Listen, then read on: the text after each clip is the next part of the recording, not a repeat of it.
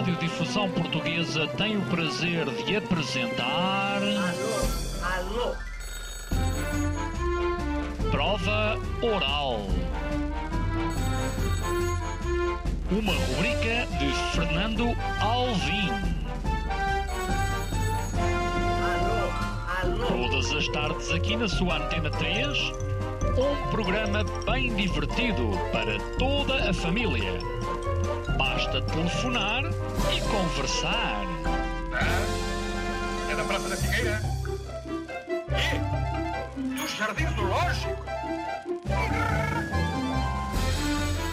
Prova Oral. Um programa para gente nova. A vossa atenção, portanto, para o programa Prova Oral. Olá a todos, sejam bem-vindos a mais uma emissão da Prova Oral. Desta vez viemos ao Porto e não viemos a um sítio qualquer, viemos ao Instituto. O Instituto é. Bem, como é que podemos dizer? O que é que, o que, é, que é um Instituto? É, é, é, um- é um, é um centro cultural. É um centro cultural, no fundo. Ah, Aliás, temos aqui ah, o Paulo Moreira, que é, que é o dono, é o CEO do, ah, do, ah, do, do, do- Instituto. Ahm, Paulo, há quanto tempo é que o Instituto existe? E disse bem, é um centro cultural? Olá, Alvin. Olá, Olá. a todos. Sim, é um, um pequeno centro cultural, diria. Eh, existe há quase 5 anos. Eh, estamos muito escondidos aqui no interior de um quarteirão, na Rua dos Clérigos, no centro do Porto. Eh, mas apesar de estarmos aqui realmente escondidos de- da cidade e da rua, temos, somos, temos portas abertas para estes encontros e, portanto, muito bem-vindos. Estou aqui a assistir à conversa com toda a vontade e já estou a segurar aqui no livro que vai ser a conversa, o tema da conversa de hoje. Espera aí, Eh, eh, ouvintes da Provaral, o, o objetivo desta conversa, para além de falarmos eh, de arquitetura, é vendermos antecipadamente um livro que vai sair. Eh, ora, para isso, juntamos aqui eh, várias distintas pessoas, entre os quais Álvaro Domingos, que é geógrafo, que já veio aqui várias vezes este programa falar sobre alguns dos seus livros. É uma espécie de José Rodrigues Santos da arquitetura, neste caso da, ge- da geografia. E ele, ele, tem- ele tem bastantes livros: Vida no Campo, Rua da Estrada, Volta a Portugal, Paisagens eh, Transgénicas, muitos livros também com o Duarte Belo. eh, um, um último que se chama justamente Paisagem Portuguesa, verdade? Disse, disse tudo bem? Estás sem microfone, Álvaro, o que é que se passa? Não disseste o Portugal possível. Ok, Portugal Possível. E saiu quando? E não, eu estava a afinar as orelhas para ficar como o outro. Bom, Opa, saiu há meses, está fresquinho ainda. claro. Pedro Campos Costa, que é arquiteto eh, e que também tem uma rádio, uma rádio online, portanto, colega, posso tratá-lo por colega. Olá, colega. Eh, olá, eh, olá, colega. Que é rádio, como é que se chama? Rádio, Antecâmara. Antecâmara. É uma rádio só dedicada à arquitetura. Só diga da arquitetura. Já entrevistaste- A, a paralela, a paralela, ou seja, à tabela também, no sentido que fala-se de muita coisa, mas fala-se também de arquitetura. Ok. P- Já entrevistaste todos os arquitetos portugueses ou não? Diz desculpa, não percebi. Já entrevistaste todos os arquitetos portugueses? Sim, é relativamente simples, não somos assim tantos. É? Ah, então não mas não sou, não sou só eu que entrevisto, ou seja, o que, a rádio é um Ah. conjunto de pessoas não é, que fazem vários programas. Não é? Ok. portanto, temos. eh, Há programas diários? eh, não. Ok. Ok. Temos uma programação que foi apoiada pela, pela Direção-Geral das Artes. Uhum. Fizemos uma residência no, no CCB que se chamou Sound It Uhum. e que tivemos lá e fizemos 79 programas durante, durante esse período. Portanto, fizemos várias. 79 programas? 79 programas. Bem, Sim, ok. O que é que falavam? menos que, menos que o colega. Com que- que- Claro. Aqui o colega já fez mais de 5 mil programas só com este. eh, Em, em 21 anos, não é? sim, em 21 anos. Então, mas espera, eh, eh, houve algum programa que ficou. hum, Há vários, olha, um deles que eu gosto muito e já agora aproveitávamos para Claro, claro. o outro colega que eu, eh, eh, Que é o Eduardo Costa Pinto, que é arquiteto Árvores Sem paisagista. Raízes, que é arquiteto paisagista, e ele tem um programa muito interessante que se calhar pode falar sobre ele. Qual é o teu programa muito interessante? É um programa fantástico eh, sobre. que no fundo são passeios por. eh, importa dizer que a Rádio Antecâmara chama-se A Voz dos Anjos Ah. e tem, digamos, a, a- a paisagem do bairro dos Anjos e de Arroios como espaço, eh, lugar de existência. E o meu, o meu, o meu programa em, em concreto, o Árvores Sem Raízes, passa-se. eh, são caminhadas por arroios Hum. com convidados de diferentes disciplinas, eh, artistas, arquite- arquitetos, sempre com temas específicos e ao longo desse percurso vamos de alguma forma uh, não só falando sobre os temas em questão, podem ser a mobilidade, podem ser uh, uh, alterações climáticas, mas há sempre uma relação direta entre a conversa e, o, e as ruas, uh, a toponímia. Uh, uh, música ou uh, textos que tenham sido escritos Uhum. para o programa e pronto, e lanço o convite para, para quem quiser ouvir, que acho que vale a pena. Já agora, este livro que vocês se propõem lançar e para o qual estão a fazer um crowdfunding, não é? Vai falar em particular da N2. Porquê esta, porquê esta escolha na N2? A N2 é um, uma espécie de superlativo, é? Nós- Hum. é a, nossa, a nossa estrada maior. Que Nós chamamos a maior narrativa possível, ou se quiseres também o maior museu, ou o museu mais comprido. Uhum. Uh, e porque é realmente um- um- uma marca no território muito grande, que vai de norte a sul, une Chaves a, a Faro, portanto, uma, uma infraestrutura e que há muitas narrativas à volta dela, muitas que vêm do tempo do Estado Novo e, portanto, que, Uhum. que se- e continuam. uh, e que eu acho que é muito interessante olharmos para aquilo de outra maneira e por isso convidamos uh, seis fantásticos fotógrafos uh, para darem uma nova narrativa, uma no- um novo olhar, uma nova perspectiva sobre a, a N2. Vocês fizeram todos a N2. Álvaro, fizeste já a N2? Eh, ao- aos bocoados, como se diz na, em Santa Maria da Feira. Nun- Nunca fiz de uma vez só porque eu não consigo, não é? Sim. Eu não consigo fazer, eh, digamos, 3 km sem sair pelas bordas. Ok. Porque aquela coisa da, da tira do asfalto e aquilo que vai passando pelo retrovisor, aquilo é muito rápido, não é? Ah. E eu fico, fico nervoso. E então vou sempre olhar eh, para os lados, a ver o que é que há. Uhum. E pratiquei também essa. hum, já podemos começar a falar do livro, não é? Sim, sim. Prati- Pratiquei também essa, Sacana. essa disciplina sim. no troço que me coube. Que é o primeiro da, desde Chaves até Vila Real. Então, mas espera, o que é que tu encontraste? De, de- de que forma é que tu, ahm, tu analisas a, a- a estrada que, que- que percorreste? Olha, e devo-te dizer que numa primeira volta eu procuro não levar nenhuma tese ou uma ideia qualquer pré-concebida para me deixar impressionar com o que aparece. Pronto, utilizo muito esta, esta metodologia há muito tempo porque o que mais há são discursos e imagens já muito repetidas, muito visitadas, muito Instagram e tal. E portanto procuro sair disso. Uh, e dá sempre um resultado, não é? Uh, um- uma das coisas que me, que me surpreendeu foram os soldados romanos. Os soldados romanos Como assim? estão. É, têm os soldados. Sabes que isto do colonialismo já começou há muito tempo. Hum. E, portanto, eh, isto ainda não se chamava Portugal e colonizaram isto, os romanos. Uhum. Os historiadores, agora vou dizer uma coisa que é séria, e os, e os tipos da- das escavações e da pré-história dizem que durante o século I eh, o maior fornecedor de ouro de, de Roma era um conjunto de minas que nós conhecemos ainda pelos nomes, três minas, Jales, e que faziam parte do- dos coutos de, de exploração de ouro que os romanos tinham aqui no norte de Portugal e no norte de Espanha, nas, na- nas médulas. Portanto, sacaram tudo, não é? Deixaram aquela ponte, dita do Trajano, no, no, no Tâmega, umas termas muito mal feitas, muito mal construídas, e mais nada. E alguém eh, decidiu homenagear os romanos e pô-los e pô-los e pô-los umas estátuas enormes e pô-los na estrada. E essa foi a primeira história que me veio à cabeça, quer dizer, o- um imaginário do tempo longo destas terras e eu a pensar assim, estes romanos podiam ter deixado aqui mais coisas, porque qualquer romano que tenha termas, que tenha ouro e que tenha a Veiga de Chaves, não é? Para fazer umas magníficas vilas para os seus patrícios, depois convidarem os arquitetos da, da altura, não é? E terem ali a boa vida, tinham tudo, não é? Uhum. Eh, Não deixaram nada. É e então fiquei à espera que me passasse um caminhão porque que- queria movimento, não é? Na, naquele tempo o, o ouro era, era um monopólio do imperador Uhum. e portanto estás a imaginar as legiões e os escravos. Espera, tu falas de um caminhão e há de facto um caminhão que, que, que está devidamente assinalado neste, neste livro, que ainda não saiu, recordo, eh, mas que o, o- Portanto, a pessoa O proprietário, o CEO, CEO, do, do, do, do caminhão já vos contactou. Como é, que isto, co- como é que isto acontece? Como é que isto aconteceu? É fantástico, não é? Ou seja, é fantástico haver empresas portuguesas interessadas na cultura e, portanto, eles viram o seu. O seu Mas como é que eles viram o caminhão?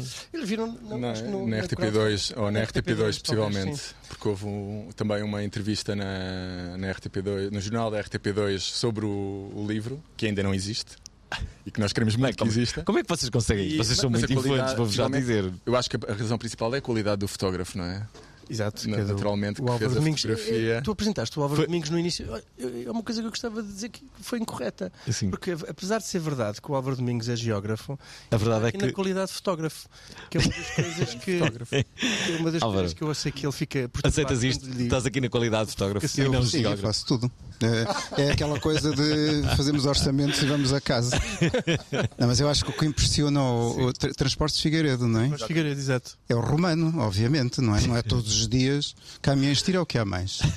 Mas não é todos os dias que tu tens um assim um general romano, porque aquelas, aquelas esculturas têm pá, uns 3 metros folgados. De- Bem, mas o Transportes de Figueiredo não é o mais conhecido. O mais conhecido é o Luís. Como é que é? Que está sempre a passar na autostrada. Ah, pá, lá, qual é a transportadora agora fica-te mal a falar na concorrência, ouvintes, não é? Ouvintes da prova oral que nos ajudem. Há um que é muito conhecido, toda a gente conhece essa transportadora. Aliás, eu- eu, eh, como é que aquele se chama? Pá, Eles são os melhores. Fica-te muito claro, os Transportes de Figueiredo vai-nos comprar eh, com uma quantidade de livros suficiente para encher um contentor. Pronto, de repente estamos aqui a fazer publicidade aos isso, Transportes de mas- Figueiredo. Talvez não seja isso, mas Ah, surreal isto. podem- Eh, todos os sim. ouvintes podem acompanhar os transportes de Figueiredo e também contribuírem para este crowdfunding para que o livro passe a existir. co- como é que os ouvintes podem. eh, onde é que se vê o crowdfunding? Como é que. www.ppl.com barra N2 Ok. E di- PPL é o e- crowd- e- e é a isto- exatamente. Mas ouvintes PPL. que estão a ouvir o programa ainda não perceberam bem o que é que é o livro, não é? Portanto, ok, vocês tiraram uma série de fotografias. ah, Não, não fomos nós tiramos fotografias, nós convidamos o Álvaro Domingos como fotógrafo, Certo.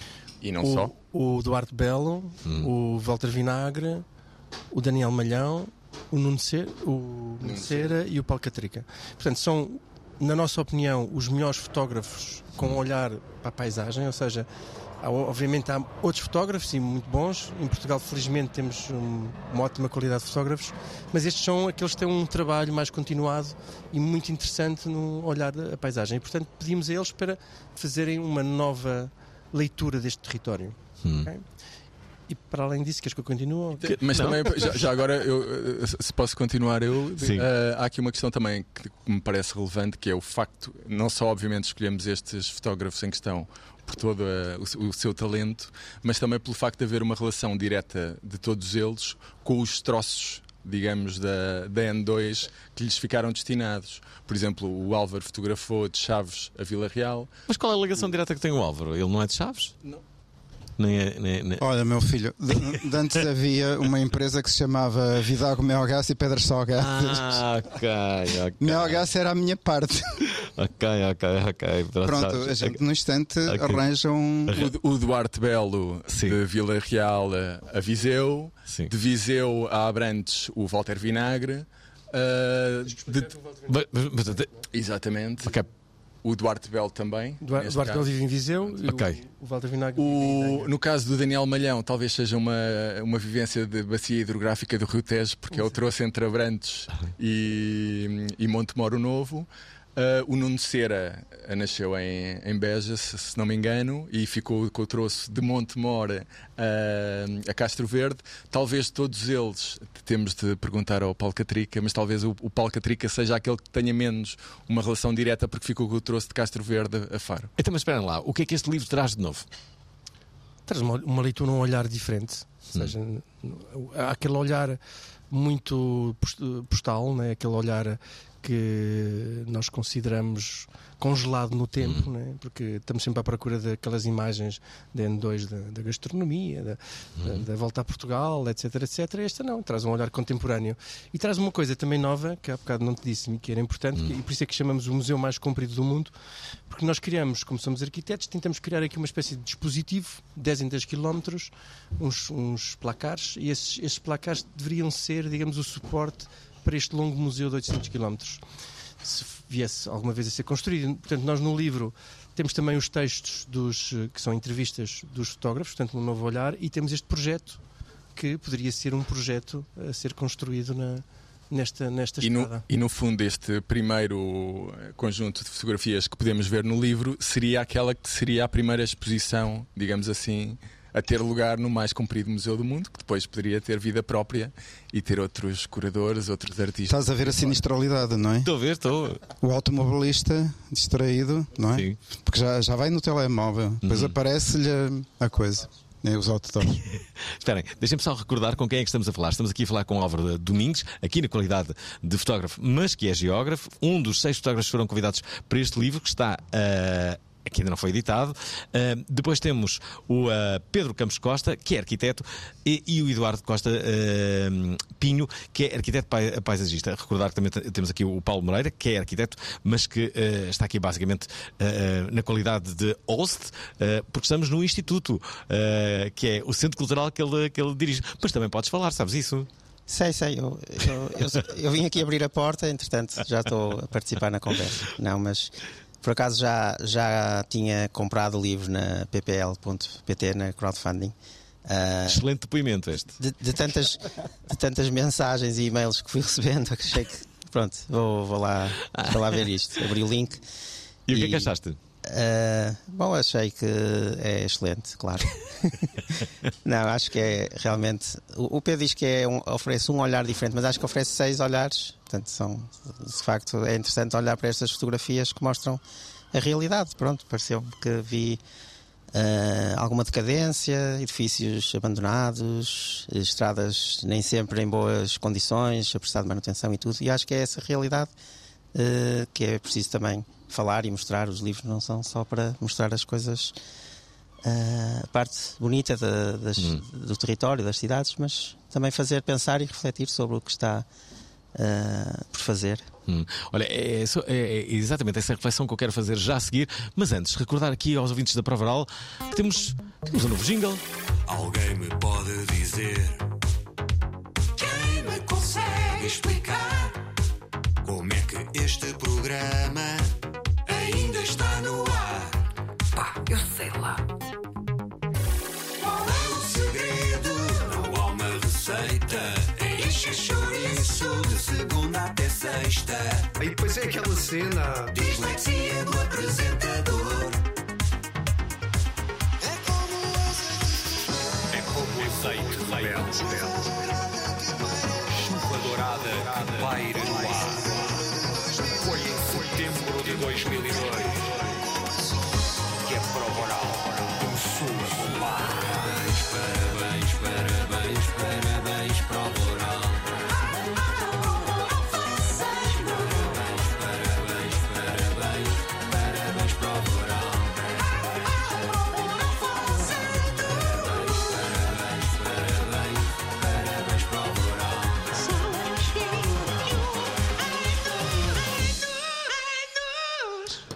volta, estamos a falar ouvintes da Prova Oral sobre arquitetura, mas também sobre território.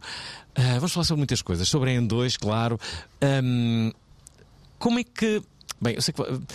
Ok, vamos falar mais sobre eh, território. Eu queria fugir do, do assunto de casas, não é?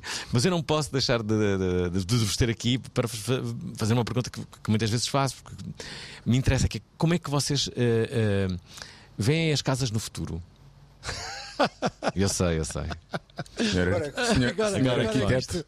Agora é que Agora é. Pá, a última vez que eu vim a este programa, não vou cair nesta, vou- vou-te explicar porquê. A última vez que eu vim, conto esta história várias vezes. Sim. Esta, a última vez que vim aqui, tu perguntaste-me o que é que eu achava das cidades. E eu disse que as cidades. Vou repetir, é Ok, a segunda vez que vou dizer. Eu não me vou lembrar que, as, daquilo que, as, que as cidades eram como as mulheres. E que elas tinham. por exemplo, havia, podia haver cidades muito feias e que depois de passado um bocado. tu Pode ser achas- cancelado com essa afirmação, não é? Exatamente, ou seja, Claro. pode ser aniquilado. E quando eu saí do teu programa da última vez, recebi um monte de mensagens de raparigas a dizer-me então e Pisa? E então e. e um monte de coisas. E eu dizia, pá, Pisa, se calhar um, um transexual, uma coisa assim do género, não sei. Mas pronto, as casas do futuro não sei. Hum.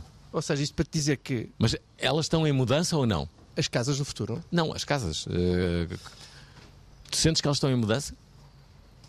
Não, as pessoas é que estão, a sociedade é que está em mudança, ou seja, as casas respondem à sociedade, ou seja, a sociedade, ou deveriam responder, por acaso acho que as casas deveriam responder mais à sociedade, mas a sociedade está realmente em transformação e a sociedade transforma-se e as casas naturalmente transformam-se com a sociedade. Imagina, imagina isto. Imagina que entras numa, numa, numa, espécie de, máquina do tempo, te atiram eh, para, para 50 anos atrás, de, de- de 2023. E Quais é que seriam as diferenças de- de- das casas de há 50 anos das atuais? Há diferenças, claro que há. Por, por acaso até nem há muitas. Não? Não, porque por Só exemplo, é um bocado triste. Há talvez o vídeo porteiro, o jacuzzi. Não, coisa as cozinhas estão muito maiores agora. Não sentes isso? maiores. Eu acho. Não sei, talvez agora com a história do Covid possa haver mais varandas e tal. Mas de facto, eu não sei se há transformações. Estamos a fugir do tema principal, que era o território. Já lá vamos, já lá Um vamos. livro fantástico chamado O Mais Comprido do Mundo. Mas, espera, espera, só para encerrarmos aqui a cena. encerrar das, das, das- O Álvaro concorda? Eh, Álvaro, concordas que as casas estão exatamente iguais? Eu não gosto que se fala de casas assim de repente, não é? Hum, ok. Porque é lares que vão desde o barraco até às mansões. Uhum. E portanto, aí é a minha primeira dificuldade em traçar um divisor Hum. comum. Eu há 15 dias estava na Amazónia e por via da febre do minério, Uhum. as pessoas chegam e opa, alojam-se como podem, não é? Aquela, aquela coisa que eh, a casa é bastante frágil, o que está lá dentro muda cada vez mais e provavelmente é um, é um divisor comum com a mansão, que é tudo que é eletrónica, tudo que é domótica, tudo que é paredes que mexem. Ou no futuro, sabe-se lá, tão translúcido com fibra óptica e não sei o quê. Há uma, há uma capacidade de mudar os espaços que provavelmente antes não havia, as coisas estavam mais formatadas e eram mais duráveis. Ou seja, havia assim uns, uns protótipos, se bem que fossem muito variados, ah, tenho ideia que duravam mais, não é? E, e havia códigos que faziam também com que isso durasse. Vê, por exemplo, o que é que aconteceu à casa de banho. Quando essa coisa entrou como um dos indicadores da, da modernidade, a casa onde eu nasci tinha uma retrete que era um buraco. E embaixo estava o porco, coitado. E, T- e agora aqui- a gente sim. olha para, para o que é uma casa de banho, não é? A maneira como ela se formatou, e é uma parafernália de coisas impressionante. Há desde logo uma coisa que, que é verdade, que aconteceu, que é o bidé saiu das casas de banho eh, contemporâneas. Pois no Brasil há uma coisinha, não é? Há, um- há um- É? Uma mangueirinha, é? Tive, tive uma certa dificuldade. Com a- Esperem, também. é verdade Também. Estão a ver? Co- coisas, alterações profundas. O bidé ah, desapareceu. Verdade. Mas é- pode, pode transformar-se mais. Ou seja, aquilo que eu estava a te dizer é que a sociedade transforma-se e naturalmente ela. A- casa de bem, o exemplo do Álvaro é um bom exemplo. Ou seja, por várias questões, não é a arquitetura que transforma, é a sociedade que se transforma e a arquitetura responde àquilo que a sociedade pede. Tá bem. Eh, eu sei que vocês querem falar de território. Vamos a ele. Vamos a ele. o, que é que, o, que é, o que é que desde logo te apetece dizer sobre, sobre território, Pedro? Olha, apetece-me dizer que eh, este, este projeto, que aliás vem na sequência de vários projetos que eu tenho feito, que é o- as duas linhas, que foram duas linhas, uma na costa, outra no, no- na fronteira, e que tinham um objetivo de. era uma metodologia eh, em que nós tentamos fazer quase um scan ao território, para percebermos esta coisa do que é que nós, onde nós habitamos. E eu gosto muito de fazer este tipo de projetos para perceber e olhar de forma diferente, e, ou pedir ajuda, neste caso, a outros fotógrafos para olharem de forma diferente para o território, porque nós estamos sempre muito congelados em montes de ideias e montes de narrativas que não são, às vezes, nem sequer são nossas, ou seja, são do passado. Pode ser o passado mais recente ou o passado mais antigo, como por exemplo os Sete Círculos. Né? Os Sete Círculos eram um passado mais longínquo, porque. Também é um livro fantástico. fantástico. Que, Os ouvintes da Prova Oral podem recuar a 2016 e ver esse programa, ouvir esse programa. ouvir esse programa, exatamente. E é sobre. eh, são vários círculos que nós inventamos, chamam-se sete, porque Lisboa é dita que é a cidade das sete colinas. Então, obviamente, não existem sete, geograficamente, morfologicamente, não existem sete colinas. Foi uma invenção e, portanto, nós também inventamos estes círculos que são, no fundo, eh, um- aquilo que nós hipotizamos como o limite entre a cidade e, se quiseres, o campo, ou o rural, ou o que seja. Onde é que acaba a cidade? Onde é que acaba o urbano? E isso foi, obviamente, também uma provocação e uma forma de nós investigarmos e percebermos, através geralmente da fotografia, mas acima de tudo através de uma coisa que para mim é essencial, que é ir aos sítios. Portanto, nós usamos estes, estes livros também para explorarmos e para viajarmos e para percebermos. Hum. Lembro-me da última vez que entrevistei o Álvaro Domingos, eu eh, eh, perguntava-lhe se ele achava que Portugal era um país bonito. E lembro-me que tu disseste que sim. Eh, a minha pergunta agora não é para o Álvaro, não vou fazer a mesma pergunta, mas pergunto-vos a vocês dois. Eh, se acham que eh, Portugal é um, é um, é um país bonito ou não? Uh, eu gostava de dizer que não, só para ser aqui um bocado o, o advogado do diabo, mas não consigo. Uh, sem dúvida, uh, Portugal é muito bonito, uh, é um país no qual eu me revejo e a Estrada Nacional 2, nesse aspecto, também é um belo retrato, por, por uma questão muito, muito simples, porque atravessa uh, o, o território e a paisagem de, de norte a sul.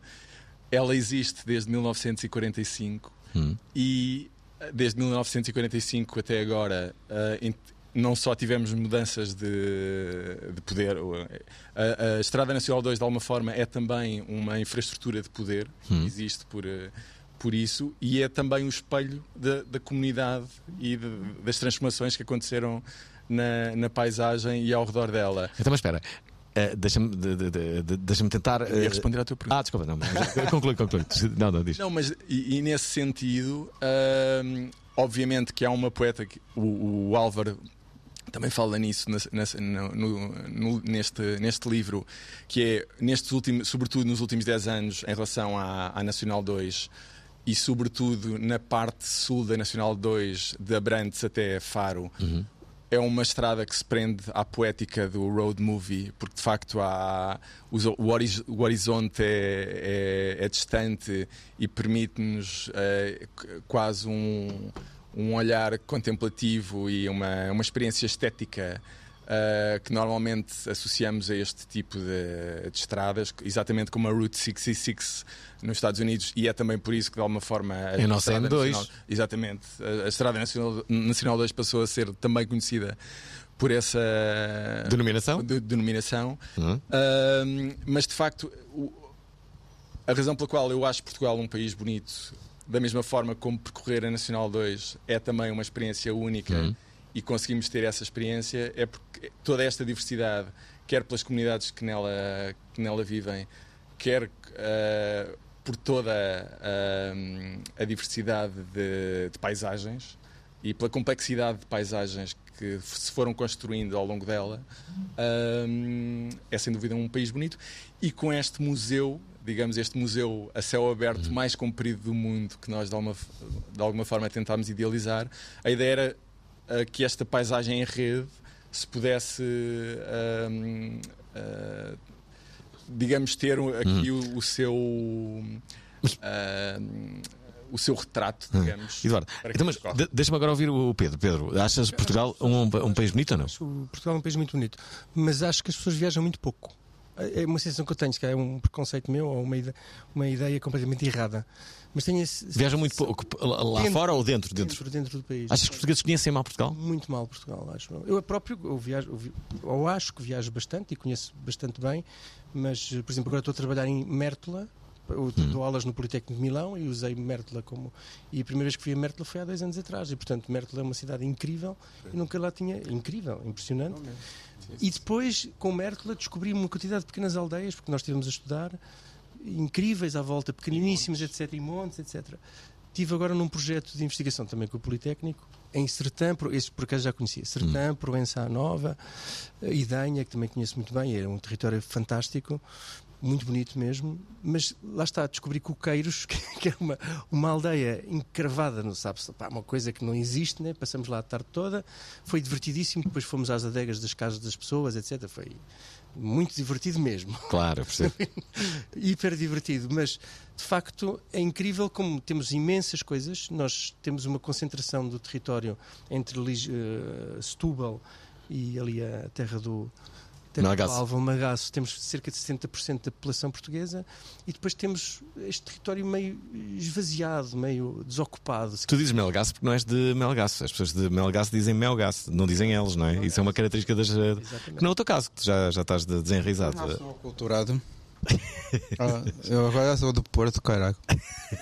Eu queria dizer, para além da, da beleza, que é uma coisa difícil de objetivar, É a diferença, é o contraste, é a surpresa. E depois, isso que diz o Pedro, que, que as pessoas verdadeiramente não viajam. Hum. No, no sentido mais de procurar descobrir, estar disponível. Eu acho que hoje em dia quase que não há lugares, há destinos, não é? Que é a linguagem que se usa na, na propaganda turística. Vais ao destino X. E o destino X é uma lista de coisas, de lugares a visitar, de um restaurante, de comer não sei o quê. E está isto muito, muito formatado. Aqui há tempos estive numa tese de doutoramento na Universidade do Minho sobre pa- paisagens instagramáveis. Eu não, não conhecia o conceito. Bem. Adiv- adivinhava, mas estava longe de, ent- de entender que aquilo que era uma fileira de, de investigação científica Sobre para paisagens perceber instagramáveis. instagramáveis. A, a questão não é nova, não é? De, de medium is the message, dizia o McLuhan. E nós já sabíamos que no século XIX a banalização do bilhete postal tipificou modos de ver e até um mapa de, de lugares e de histórias sobre esses lugares, fossem termas, fossem castelos, eh, fosse o que fosse, não é? O Instagram é também um, um sistema sociotécnico, digamos, que acaba por. É, é universal, portanto, estamos em ambiente de globalidade total, imersiva, numa ferramenta que nem conhece, nem se sabe onde é que tu, onde é que tu estás. E então é, é um, é, é um processo de codificação de paisagens e modo de ver eh, paisagem, de facto novo e, e que produz coisas que depois tu percebes porque é que há baloiços, porque é que há passadiços, porque é que há marcações físicas eh, no território, ou porque, porque é que há demasiadas eh, determinadas estéticas para tirar a selfie. Para tirar o sunset, para... portanto, há essas codificações. Já tivemos aqui um ouvinte neste programa que defendia que se deviam acabar com os baloiços. eh, que- Queria criar um movimento para acabar com os baloiços na. na- Ah, é melhor Os deixá-los balo- acabar por si. Não, Achas que vai. não, a gente não, não se pode irritar com essas coisas. Sim, sim. Não, este ouvinte estava muito irritado com. com, com- É falta, é baloiços. falta de baloiço. Ah, ah, já agora, ah, Paulo, o que é que tu também quero ouvir o, o que é que dizes sobre isto? Sobre, sobre, sobre Portugal. Ah, acho bem, Portugal. Ah, Ainda bem. Mendas. Estava-vos a ouvir a falar e a pensar na ideia do, do museu no, no sentido de expor as fotografias ao longo da estrada. Uhum. Isto está relacionado com Portugal, acho que o tema tem a ver. Mas lembrei-me de perguntar ao Pedro se se lembrou de eh, alugar aqueles outdoors que dizem anuncia aqui, tem o número de telefone. Se calhar vocês podiam alugar esses outdoors e expor as fotografias. É uma, uma excelente ideia e se calhar muito mais eh, viável do que a nossa ideia, porque a nossa ideia, nós queríamos, quisemos mesmo fazer este projeto. Portanto, este foi um projeto que E nós bem tentamos. Bem tentamos, nós fomos até às Infraestruturas de Portugal propor este projeto. Eles acharam, no início nem era com este desenho que nós, nós fizemos, era usando as próprias eh, infraestruturas que eles têm, de sinalética, da própria das Estradas de Portugal. E no fundo era pôr, eh, digamos, esta infraestrutura também com cultura e com, e com outro tipo. E com, eh, com aquilo que estava a dizer o Eduardo e aquilo que disse também o, o, o Álvaro, que, é, que eu acho que é importante e que nós temos sempre essa necessidade de promover um- uma espécie de movimento dentro do próprio país, as pessoas poderem passear não só, eh, obviamente, para ir ao restaurante com um determinado destino, mas também para ver a cultura. Mas de facto, nós fomos às infraestruturas de Portugal, eles gostaram imenso do projeto, mas depois não conseguimos, foi, era quase impossível. Ainda, pode Ainda- ser, ainda era pode ser quase quê? impossível, Nunca se sabe. Ainda, ainda pode ser que venha da- daí qualquer coisa, não é? Eu queria, Só, queria só acrescentar uma, uma Sim. coisa. Quando nos perguntam se Portugal é bonito, é quase como perguntar se o nosso filho é bonito. Eu não tenho filhos, mas pronto, se, se os, meus, se os meus sobrinhos são bonitos. Obviamente que os meus sobrinhos são os mais bonitos do mundo. Se- Será que todas as pessoas gostam dos seus países? À sua maneira. Gostam, gostam. Embora lhes dê prazer dizer que não e dizerem mal. Hum. Isso é uma forma de resolver o assunto. Achas que os portugueses, na, na generalidade, gostam de Portugal? Eles às vezes parece que estão exilados no, Hum. no seu país e dizem que não funciona isto e aquilo, depois, mas depois derretem-se todos. E então, se lhes calha eh, terem que passar uns tempos algures, ui.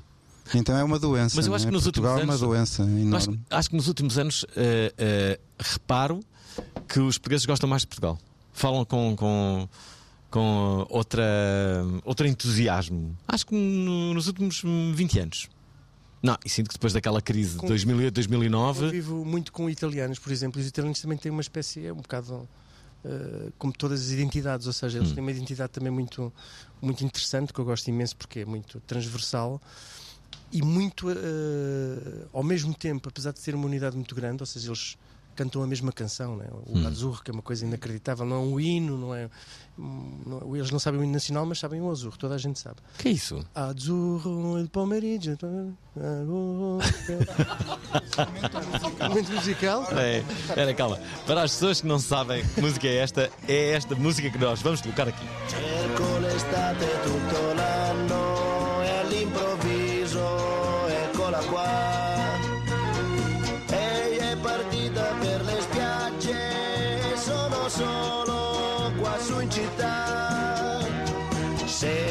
Fischiare sopra i tetti un aeroplano che se ne va. Azzurro, il pomeriggio è troppo azzurro e lungo per me. Mi accorgo di non avere più risorse senza di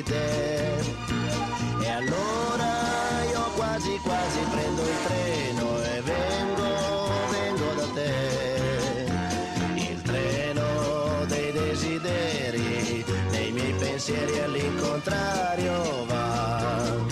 Eh, eh, isto é o quê? Pedro, queres explicar o que é que é? Isto é uma- eu, para mim é a canção mais interessante italiana porque eles todos cantam esta canção. Já fiz este teste com várias pessoas. Essa agora. Independentemente da, da origem social, de serem mais novos ou mais velhos, toda a gente sabe esta canção. E se tu podes, próxima vez que Hum. à Itália, entras num café e diga cantei o Azzurro. E eles cantam. Toda a gente canta. Em toda a Itália. E, independentemente de serem intelectuais, serem pessoas que trabalham em coisas mais. Ouvintes da prova oral italianos, liguem e cantem o Azurro. É muito interessante porque Ah. é uma espécie de hino. Mas eu- o que eu queria dizer é que Sim, sim. eles, apesar de terem esta, digamos, uma unidade, não só através da língua, através da cultura, mas através da música, que eu acho que também é interessante, eles depois têm 20 e 20 quilómetros, têm uma espécie de guerra. Ou seja, dou-te um exemplo, tu vais. Eu agora estou a dar aulas em Piacenza, vou em Piacenza e, e- e peço nhoque frito. Hum. Só que aquilo ali é torta frita. E portanto, é a mesma coisa, só que tem um outro nome. E eles quase que me batem. São 10 km. Ou seja, aquilo é uma diferença de 10 km. Hum. Eles têm, têm uma, uma, uma, um amor àquela, àquela, àquela terra e àquela gastronomia enorme. E portanto, dá a sensação, aquilo só para. eh, É como pedir um fino, história. um fino em Lisboa ou uma Imperial no Porto. Exato, mas ali somos 300 km, um bocadinho mais. Ali é mesmo, mesmo curtinho. Estava a contar isto só para eh, explicar um pouco quando estavas a dizer se- que os portugueses. Parece-te que agora os portugueses Hum. gostam mais de Portugal.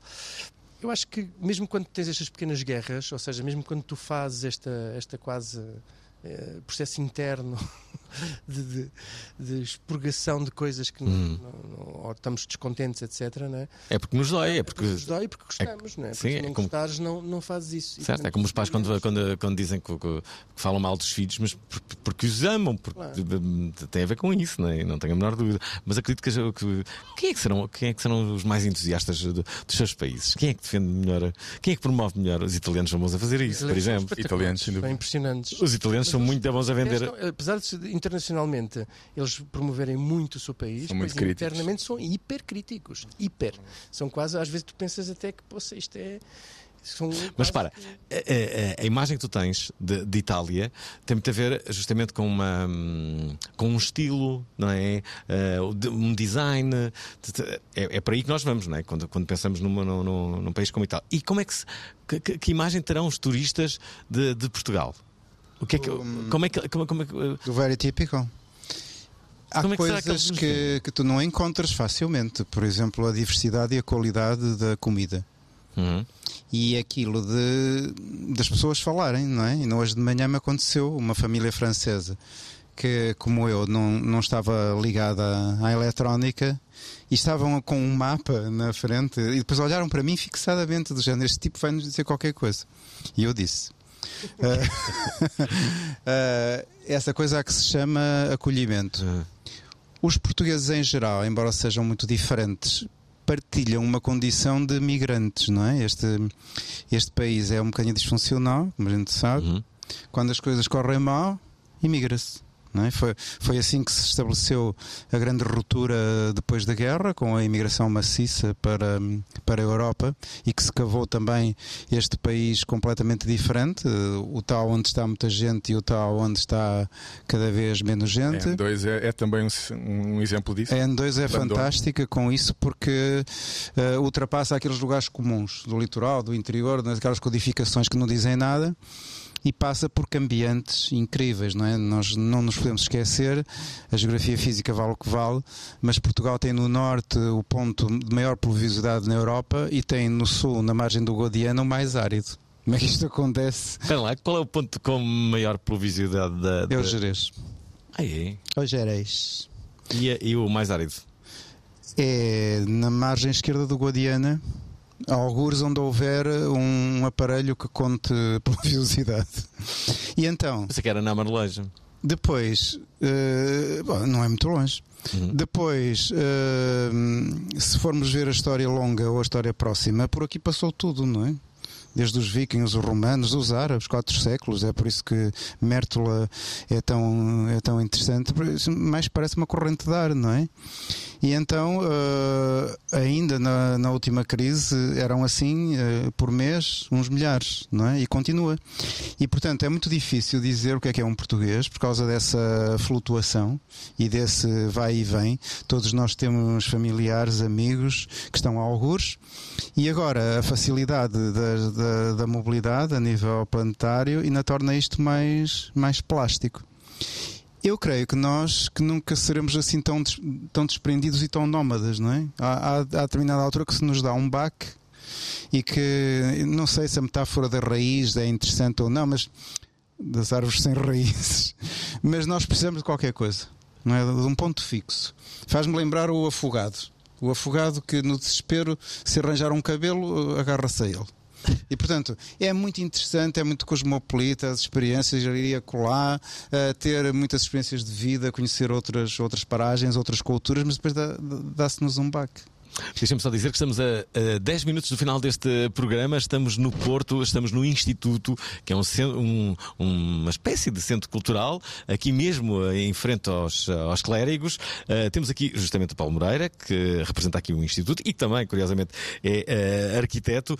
Ainda um outro arquiteto, eh, o Pedro Campos Costa, também o Eduardo Costa Pinho, que é arquiteto paisagista, e eh, acabamos agora mesmo de ouvir o Álvaro Domingos, que é geógrafo, mas que está aqui na qualidade de fotógrafo. Tudo a propósito de um livro que ainda não saiu, mas que vai sair, eh, que está justamente aqui à minha frente e que se chama o mais eh, comprido museu eh, do mundo. Ora bem, se querem ajudar estes rapazes, se querem eh, que este livro saia de facto, é, é muito fácil, têm que ir a um endereço que é este. www.ppl.pt barra N2 E, e Posso, basicamente posso podem. dar assim, Sim. uma ideia? Mais uma vantagem de comprar o livro é depois virem ao Instituto ao lançamento do livro. Quando é que é Um o lançamento livro? Não sei, mas O livro fica já. irá ser anunciado. Portanto, Estão a combinar aqui, aqui lembraram-se agora, não é? Então, portanto, vai ser aqui no, no Instituto de Lançamento. Isto, Lembram? isto se o livro sair, não é verdade? Para isso, É uma excelente, com- uma excelente prenda de Natal também. Não É é? excelente prenda de Natal. Eh, ouvintes, eh, eh, têm que ver realmente aqui algumas das, das imagens que estão eh, incluídas neste, neste livro. Que se... Fotografias de Álvaro Domingues, Walter Vinagre, Duarte Belo, Daniel Malhão, a Nuno Cera e Paulo Catrica. Ok. E, e, e a Mala Rodrigues. Ora, eh, dizer que estamos, estamos mesmo na parte final deste, deste programa. Entretanto, amanhã. Gosta de ser apresentada como uma artista de rua. Existe muita coisa que não te disseram na escola. Cota não é. A rua viu-a nascer, mas outros palcos a esperavam. Canto pela tia que é silenciada, dizem que só a pia é seu lugar. Multi-instrumentista, quer combater a xenofobia e o racismo. Vidas pretas importam. Esta sexta-feira, Bia Ferreira vai dar que falar na prova oral. Se a porta não abre, a gente arromba. Às 19 horas, na Antena 3. Estamos eh, de volta. Eh, mais uma vez, recordo-vos, estamos no Porto, numa emissão ao vivo. Eh, Paulo Moreira, quer falar? Paulo, quando, quando dizem que Sei- querem falar, eu. Não, que está. Estou aqui com o coração nas mãos. Não sei se vocês ouvem nos microfones as gaivotas. Já- Eu já espero que nestes últimos 10 minutos que isto corra bem. Até agora tem, tem corrido.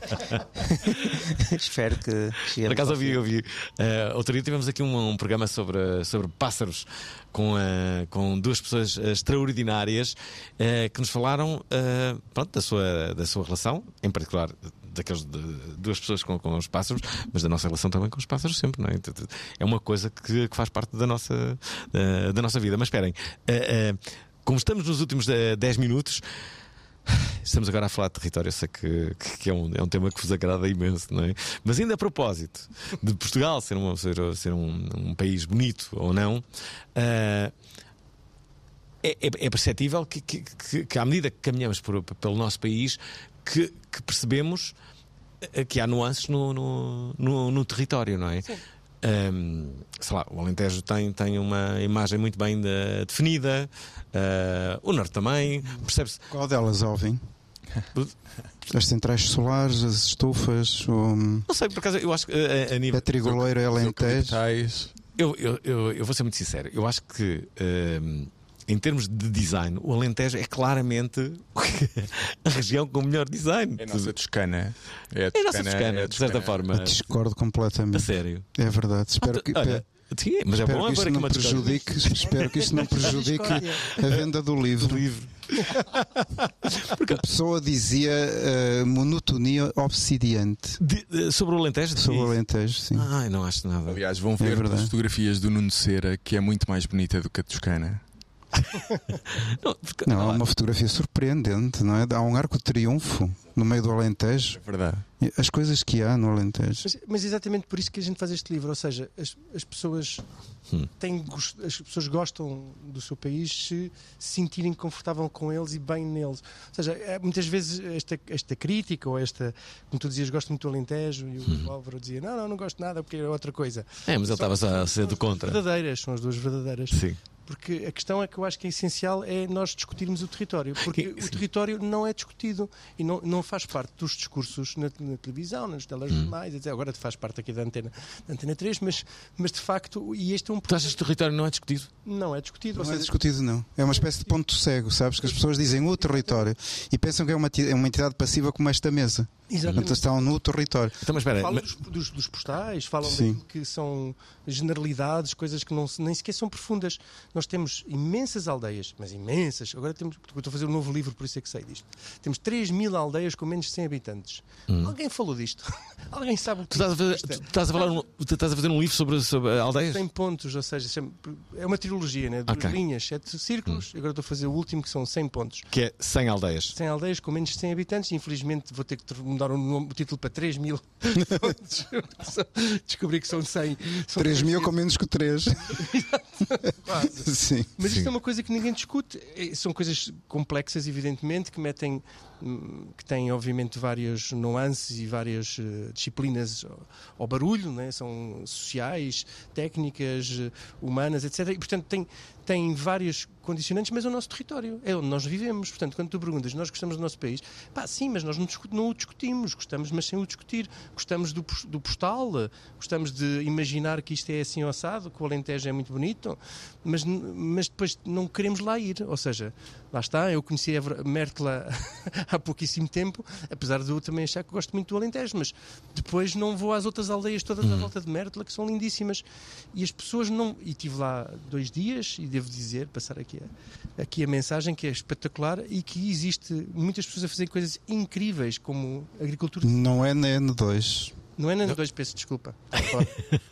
Mas esperem, eh, eh, aquilo que vocês estão a dizer que se discute pouco o, o- o território, será que as pessoas não discutem porque acham que, as- que são as ilidades, as, as câmaras municipais que têm esse departamento e que. Não, as pessoas querem etiquetas. Exato. Tens que dizer que é aldeia de X, que é centro histórico, que é. hum, qualquer coisa. É isso que as pessoas querem. É. É essa coisa tu, que de, ter uma, uma etiqueta qualquer que dá uma certa segurança. Um porque- hashtag. Um hashtag, exatamente.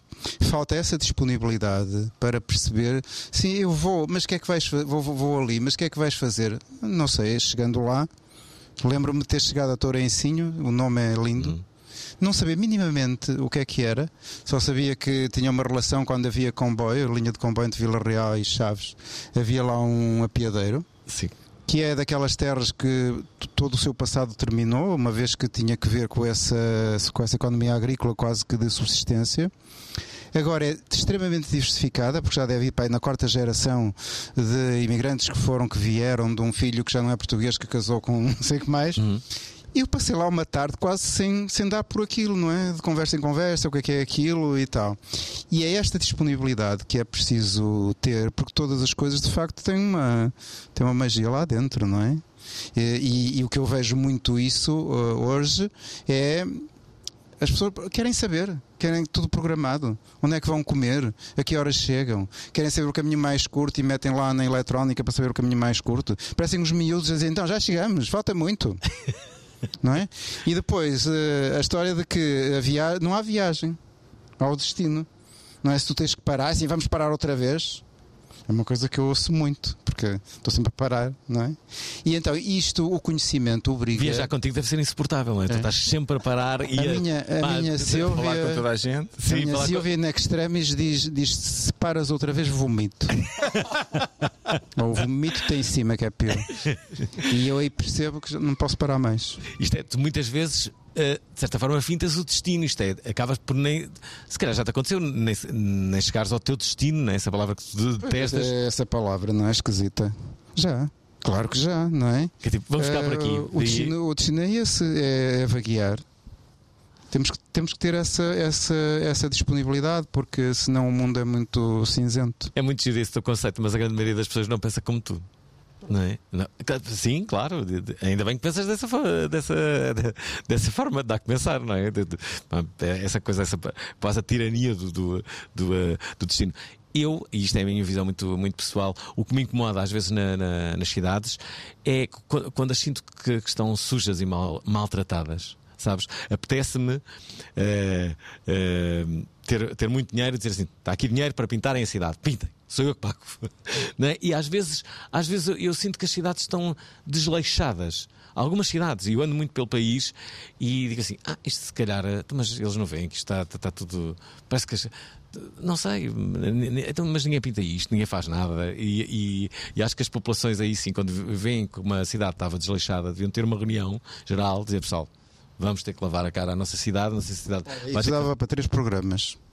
Ma- Mas era incrível. Não, é aquilo que se chamam do- na, na alta filosofia a crise do comum. Hum. Do sentimento das, das coisas que estão para, para além de ti, para além do indivíduo. Hum. Que isso é uma das coisas que não é só cá em Portugal, infelizmente, não é? Uhum. Esta coisa neoliberal, radical que se vive, cada um por si, vale tudo, tirar olhos, dar pontapés, tudo.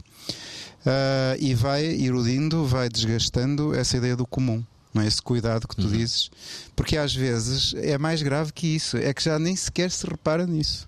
Achas que não, não, não se repara? Em muitos lugares, sim. Sim, em muitos lugares, sim. Assim como há o excesso, não é? Tu vais ao tal centro histórico ou vais à tal aldeia de xiste com a etiqueta e já há coisas a mais. Candeeiros pendurados, flores penduradas nos candeeiros, eletrónica, eh, os, eh, aquelas, aquelas coisas, aquele código, o, o QR. Sim, tanta coisa. assim, Tirem metade. Mas espera, será que não acontece aquele fenómeno de as pessoas, quando vivem nos sítios, nem reparam que isto acontece? Que, os sítios estão envelhecidos, que, que, que- estão- que a tinta já está eh, desgastada, que há um desgaste acentuado em. em- e se calhar é o- olhar da, outra pessoa que vem de outras cidades dizem, então isto está muito envelhecido, ou tipo, isto está, está, mal cuidado, não é? Não sei, não sei se, se- se não acontece esse, esse fenómeno. O que eu sei é que, é que isso poderia ser de, de facto interessante. hum, algumas, há algumas cidades eh, se reunirem para melhorarem. eh, Olha, aquilo que eu sei são aldeias. Olha. As aldeias, será que já fizeram? Não, as aldeias estão muito degradadas e continuam a ter um, a ter um encanto muito interessante e as pessoas. Essa degradação pode fazer parte. As pessoas, a degradação faz parte e não é só isso. As pessoas têm uma imagem idílica das aldeias, que muitas delas estão mortas, né? Uhum. e nós temos uma dificuldade em aceitar a- a morte né? humana, mas também das, das aldeias e etc. E portanto, muitas vezes elas têm que morrer. Ou seja, eu sei que é difícil dizer isto. As aldeias são interessantíssimas. Lá está, são 3 mil com menos de 100 habitantes e, e muitas delas estão em decadência total, têm um habitante, dois habitantes, etc, etc. Mas de facto. Quando morrer esse último habitante, o que é que acontece? Tipo, eh, coloca-se na entrada da aldeia fechado. É Ou isso. são, vendi- ou são fechadas ou são vendidas a. Mas espera lá, mas pode-se fechar uma aldeia? Não sei, é uma questão que a gente podíamos debater mais no outro programa, mas é uma coisa que podia ser interessante pensarmos, porque ela realmente está ligada à rede, consome, tem um consumo, etc, etc. E temos que pensar se queremos mesmo manter aquilo, se aquilo passa a ser uma espécie de museu. Vamos lá ver, as, as aldeias, as vilas e as cidades são a consequência da, do homem, ou seja, é a sociedade que cria. Se, se não, não viver lá ninguém, se aquilo for um, um vazio, né? um vazio com, uma, com pedra e ninguém habitar aquilo, de facto não existe. Ou seja, para que é que serve uma quantidade de ruínas sem ninguém? Mas até, a lembrar aquelas imagens de faroeste, não é? Que toda a gente eh, foi embora, os filmes retratavam sempre eh, eh, essa, e depois entravas pelo salão e não, não, não estava ninguém, não é? Se calhar é essa imagem que, que me está agora a. Puxando aqui a brasa à minha sardinha, porque isto não são só cidades nem aldeias, mas, tam- ma- mas também há, há a paisagem. Não, mas por exemplo, o, não é só as, as cidades e as aldeias que são negligenciadas de alguma forma. E por exemplo, aqui no, no livro, e o, o Walter Vinagre, por exemplo, fotografou o troço entre Viseu e, e Abrantes, justamente pós os incêndios de Pedrógão Grande. E eh, as fotografias, de alguma forma, são umas são muito bonitas, outras são devastadoras, não é? E é um sinónimo claro de um abandono do, do território, de uma gestão de, de- sequer de território e de um, de um ordenamento, se quiserem, não é? Da mesma forma como, por exemplo, no, o Nuno Cera fotografa aquilo que o André Pachuta, eh, que não participa no livro, mas definiu como o oil dourado, não é? Esta, o, ah, ah, o, o olival extensivo no Alentejo, que não necessariamente é um sinónimo de abandono, mas reflete que, de alguma forma, comunidades que já não vivem lá deram lugar a outra realidade. De-. Deixa-me dizer que temos que acabar o programa. Quero agradecer a todos por terem vindo. Álvaro Domingos, Pedro Campos Costa, Eduardo Costa Pinto e ainda o Paulo Moreira. Recordo que esta emissão foi ao vivo ah, ah, aqui, do Porto, do ah, Instituto, que é um centro cultural muito pequenino, aqui em frente ao, à Torre dos Clérigos, mas que a nossa grande, o nosso grande objetivo era justamente avisar todos que há um livro que se chama o, o, o mais comprido museu do mundo, eh, que está agora em, em crowdfunding, neste endereço que vão ouvir, reparem pela última vez. www.ppl.pt barra N2 eh, que trata a N2 justamente e que, com a ajuda de todos, irá ver a luz do dia. É o que eu espero que tenha acontecido depois desta emissão. Nós Muito obrigado. Obrigado. Obrigado. Gostaram da emissão? Querem ouvir outra vez? Ouçam, partilhem, comentem. rtp.pt/play o podcast da prova oral.